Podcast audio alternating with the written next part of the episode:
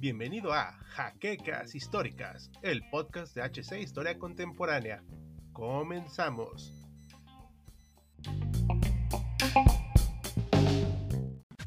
Microsoft hizo una entrada adecuada con el Xbox original en el año 2001, pero en 2005 simplemente se anotaron un home run con el 360. Juegos en alta definición, catálogo atractivo, apoyo de virtualmente todas las compañías, un control bien diseñado, etc. Sus cualidades fueron evidentes desde su salida hasta el último día de su existencia. Hola historiadores, nosotros somos Hal Jordan y Orslander, trayendo a ustedes un nuevo episodio de Pixeles Históricos, en donde conoceremos tanto virtudes y defectos de esta gran consola y para arrancar, hablemos un poco de su contexto. La existencia del Xbox 360 fue del 2005 al 2013, aunque los últimos modelos dejaron de producirse oficialmente hasta el año de 2016. Así que estamos hablando de un sistema muy longevo. Por tanto, es importante hablar de los sucesos de aquellos años. 2005 fue el año donde concluyó la saga de Star Wars en cines y nunca pasó algo más después de eso. También inició la trilogía de Christopher Nolan de Batman, cambiando el cine de superhéroes para bien. Los años siguientes vieron grandes eventos de igual manera. La presidencia de Felipe Calderón y la primera derrota en elecciones presidenciales de Andrés López. El cuarto campeonato de fútbol de Italia. La celebración de las Olimpiadas en Beijing 2008 el festejo del bicentenario del inicio de la independencia de México y la infame suavicrema como monumento de conmemoración, el regreso del PRI a la presidencia de México en 2012 y el triunfo de la selección mexicana olímpica de fútbol en Londres ese mismo año. Uf, cuántos eventos, ¿no creen? Sin embargo, estos grandes acontecimientos no son lo más importante de nuestro video, sino la vida de la mejor consola de Microsoft a la fecha así que es hora de ver su desarrollo. El Xbox 360 es la segunda videoconsola de sobremesa producida por Microsoft. Fue desarrollada en colaboración con IBM y AT Technologies y lanzada en América, Japón, Europa y Australia entre 2005 y 2006. A inicios del 2002, Microsoft comenzó a trabajar en el sucesor de la consola Xbox a pesar de llevar solo un año en el mercado. Ese mismo año, Sony se asociaba con Toshiba e IBM para empezar el desarrollo del nuevo procesador de la consola PlayStation 3 y de otros productos electrónicos. El grupo de trabajo de Microsoft asignado al desarrollo de la Xbox 360 se le conoció como Xbox Console Design Architecture y estuvo dirigido por el arquitecto en sistemas Nick Baker, quien fue un especialista en electrónica que trabajó posteriormente en el desarrollo de la videoconsola 3DS y también participó en algunos proyectos para la compañía Apple Inc. El 12 de mayo de 2005, en la cadena de televisión MTV, Microsoft presentó oficialmente la Xbox 360.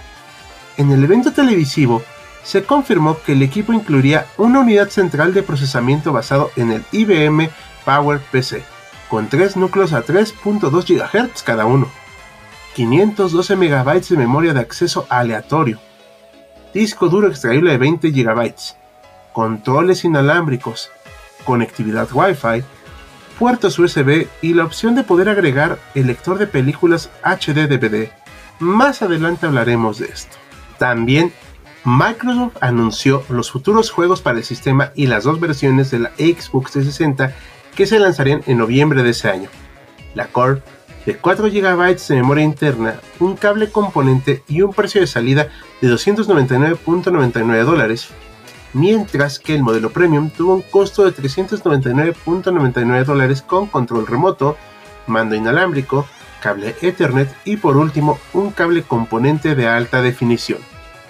A medida que fueron surgiendo revisiones en el hardware y la fuerte competencia en el mercado, aparecieron nuevos modelos. En el 2007, el paquete Elite fue lanzado con un precio de 479 dólares. El modelo básico Core fue reemplazado por la Xbox 360 Arcade en octubre del mismo año. El 10 de marzo de 2008, Microsoft anunció una rebaja general de todos sus modelos de la Xbox 360, haciéndola aún más atractiva para el público. Xbox 360 fue una consola fundamental en la industria por dos motivos. El primero es porque el sistema multijugador se consolidó y se volvió el estándar para todos. ¿Verdad Nintendo? ¿Verdad? De esta manera, Microsoft acercó el juego online a millones de usuarios gracias a Xbox Live, que se heredó del Xbox original y se volvió un sinónimo de excelencia y confiabilidad en este servicio. Era de pago, cuando la competencia lo ofrecía de manera gratuita, sí. Pero la estabilidad de los servidores y la rapidez del matchmaking no tenía rival en esos primeros años. Al menos en consola, claro. Por otro lado, Microsoft ayudó a crear la escena independiente en consolas. Los desarrolladores lo tenían más fácil que antes para, sin una gran empresa detrás, lanzar sus obras en consola. Pero de estos temas y otras cosas nos hablará de los Lantern en la siguiente sección. Adelante. A nivel tecnológico, Xbox 360 fue un auténtico monstruo. Es verdad que no era tan sofisticada como PlayStation 3 y su Cell, pero era una máquina muy bien diseñada. IBM se encargó del procesador, un Xenon de 3 núcleos a una velocidad de 3,2 GHz. En la época, esto era muy, muy potente. De la GPU se encargó ATI, ahora AMD Radeon, con una unidad Xenos con 10 MB de EDRAM solo para esa GPU. La memoria RAM estaba unificada con la memoria de video GDDR3 de 512 MB, que si bien hoy se escucha como poco, para la época permitió una comunicación muy rápida entre procesador y tarjeta gráfica. Además de una gran cantidad de accesorios y versiones, Xbox 360 tenía dos puertos USB 2.0 que permiten conectar varios periféricos. Muchos de ellos, además, eran perfectamente compatibles con el de PC. Si bien la memoria RAM se compartía con la de la gráfica, una práctica que se sigue usando en el mundo de las consolas a día de hoy, por cierto, los desarrolladores tenían la libertad de disponer para cualquiera de los usos del total de la memoria, dotando a este sistema de una flexibilidad que su competencia no tenía, pues el PlayStation 3, si bien contaba con los mismos 512 megas, estos estaban bloqueados a ser de 256 para RAM y el uso del chip gráfico. Además de que los 10 megas extras de RAM fueron usados de manera muy inteligente por bastantes desarrolladores que necesitaban disponer de cierta potencia en muy determinados escenarios. Lo más interesante respecto a su potencia gráfica es que era equivalente con una 8800 GT de Nvidia, una tarjeta gráfica de gama alta del 2008. Así es, no había una GPU tan poderosa en el mercado como la que este sistema utilizó, por lo que no es de sorprender que esta generación de consolas durara tanto tiempo vigente. El diseño original del Xbox tenía una posibilidad de customización muy grande, que lamentablemente los siguientes rediseños no siguieron, pero que la posibilidad de añadir un toque personal al frontal de la consola, así como lo fácil que era realizar custom works en la misma. Además del énfasis que se hizo en este apartado, la campaña de publicidad fue muy insistente en que esta nueva generación de videoconsolas, los accesorios y aditamentos inalámbricos habían llegado para quedarse. Una de las desventajas del Xbox 360 es que solo contaba con reproductor de DVD, el cual si bien seguía siendo el medio de reproducción de películas más popular para el momento de su lanzamiento, PlayStation 3 salió al mercado con reproductor Blu-ray, siendo el Blu-ray más barato del mercado pese a los 600 dólares que costaba la consola de Sony. Este añadido le dio una ventaja a futuro. Microsoft no podía competir con ello, por lo que decidieron apoyar el lanzamiento de un segundo formato junto a empresas como Toshiba. Para que la consola pudiera leer películas HD DVD, Microsoft lanzó un lector por USB que se vendía en 200 dólares. Poco después del nacimiento del formato, fracasó debido a la popularidad y mayor apoyo hacia el Blu-ray. Pero por supuesto que lo más importante son sus videojuegos, y en este apartado la Xbox 360 no decepcionó en ningún momento. Al momento del lanzamiento de la consola, tuvo una alineación de lanzamientos que no fue demasiado sorprendente, pues de los alrededor de 30 juegos disponibles durante la salida de la consola, los que se escuchaban más interesantes fueron sin duda Project Gundam Racing 3, Cameo y Perfect Dark Zero, de los cuales solo el primero resultó en ser un auténtico buen videojuego de conducción arcade, pues Cameo se sentía medio hacer, más comparable con una demo técnica, y Perfect Dark fue sin duda la mayor decepción de su momento, matando esta franquicia de paso. Sin embargo, otros juegos destacables en menor medida desde su salida fueron The Elder Scrolls 4 Oblivion, Geometry Wars y Hexic HD, un divertido juego arcade que venía incluido en la memoria de la consola. Gracias a que Microsoft se adelantó un año entero de la salida del PlayStation 3, este lapso de tiempo se aprovechó para inflar en gran medida el catálogo de juegos de la consola de Microsoft, el cual se volvió variado y con decenas de posibles juegos elegir en cuestión de unos pocos meses. De este lapso de tiempo destacan Dead Rising, Gears of War, Dead or Alive 4, Saints Row, Viva Piñata, Lego Star Wars, Battlefield 2 Modern Combat, el cual era un juego que exprimía al máximo las capacidades online del Xbox, permitiendo un máximo de 24 jugadores por partida, número que por aquellos días se sentía masivo y que fue el tope de jugadores que estos juegos de disparos en primera persona permitieron en la generación, por lo que viendo el catálogo y las posibilidades que se ofrecieron en tan solo el primer año, sumado al apoyo publicitario de Electronic Arts, quienes centraron sus juegos de deportes en esta consola, el pistoletazo de salida del Xbox 360 fue lo suficientemente fuerte para ganarle una ventaja en ventas a la PlayStation 3 que no fue capaz de superar sino hasta los últimos días de esta generación. Aún con todos estos buenos juegos estrenados hasta ese momento, aún quedaban muchos pesos pesados que Microsoft estrenó con el paso de los años. Hablamos por supuesto de Forza Motorsport 2, el primer Forza Horizon, To Human, Fable 2, Crackdown, Blue Dragon, Lost Odyssey, pero por supuesto, el mayor lanzamiento de la consola fue Halo 3, la culminación de la Kill App de Microsoft que Sony intentó imitar sin el mismo éxito y que recibió críticas tan buenas que hoy en día tiene el sello de juegos que debes jugar de Metacritic, juntando una nota de 94 sobre 100 en la prensa de videojuegos y un sólido 8.1 en la nota de los videojugadores.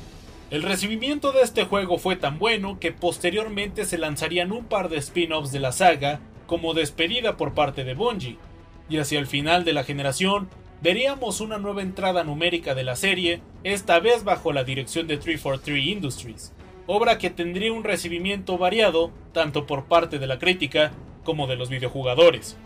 Pese a los grandes éxitos que vieron su nacimiento en esta plataforma, no estaba exenta de malos juegos o directamente aberraciones, pues entre los juegos de los que debes alejarte se encuentran los infames Banjo Kazooie Nuts and Bolts, Tony Hawk Ride, Bomberman Act Zero, Aliens Colonial Marines, Sonic the Hedgehog, Sonic 2006 para los amigos, Vampire Rain y por supuesto Ride to Hell Retribution.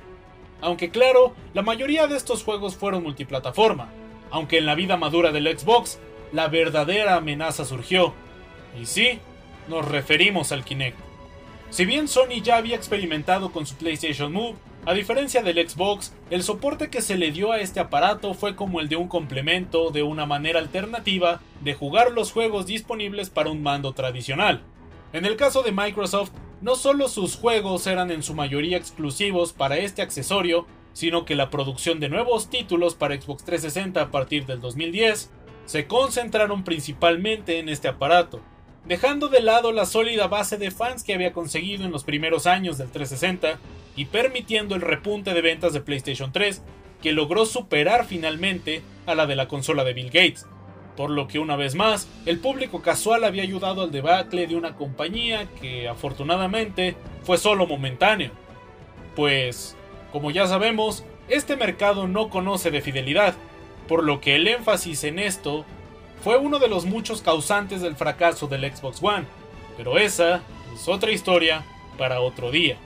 A lo largo de sus más de 10 años de producción, la Xbox 360 vio dos rediseños principales, la Xbox Slim, lanzada en 2010, la cual se volvió la favorita de los videojugadores, pues su estilizada forma en X, el nulo ruido que generaba su disipador, sumado a su tamaño bastante compacto, de aspecto elegante, y esos para entonces futuristas botones touch de encendido y el de expulsar la bandeja de los discos, convirtieron a este modelo en toda una sensación, pues se veía tan bien como el control de este sistema, volviéndose un dúo icónico. La última reedición fue lanzada en 2013 y muchos siguen preguntándose el por qué, pues el modelo Slim era muy bueno. En esta nueva versión del Xbox 360 se le nombró como E, el cual era de tamaño similar a su antecesor, pero que había perdido esa figura a manera de X en favor de parecerse estéticamente más a una Xbox One, consola que fue lanzada al mismo tiempo que esta versión. Las mejores de esta son a efectos prácticos inexistentes, pero he de decir que personalmente me parece un diseño muy bonito de ver, aunque los consumidores de su momento no lo vieron así ni de lejos. El Xbox 360e fue sin duda la versión que más fue criticada por los fans de Microsoft. Tal vez un heraldo de lo que sería la vida temprana del Xbox One. La consola terminó vendiendo poco más de 86 millones de unidades, un rotundo éxito para la industria y para Microsoft, que demostró que, tras unos inicios complicados en las consolas, podían mirar de tú a tú a las gigantes afianzadas en el sector. Sin embargo, Microsoft quedó en un tercer lugar por muy poco, detrás de PlayStation 3, que logró remontar al final de la generación, y de por supuesto el todopoderoso Wii, consola que había impactado de gran manera en el mercado casual. El Xbox 360 fue una consola muy completa, tanto de catálogo como de prestaciones. Tenía el mejor control en términos de ergonomía de su momento y cuyo diseño es tan bueno que se volvió la base para las siguientes dos generaciones de consolas de Microsoft. Sumado a un servicio en línea que rozaba la perfección y desde luego haber sido la casa de los shooters en primera persona más destacables de su generación. A día de hoy sigue valiendo la pena, y por ello saludamos con orgullo a esta longeva gladiadora. Y esto fue todo por nuestra parte, historiadores. Esperamos que esta segunda parte de la historia de Xbox haya sido de su agrado y si fue así, suscribirse, darle like, visitar nuestro blog y sobre todo, compartir este material nos ayuda mucho a seguir creciendo. Nos despedimos Hal Jordan y de Auslanda. Ya nos encontraremos en la próxima partida.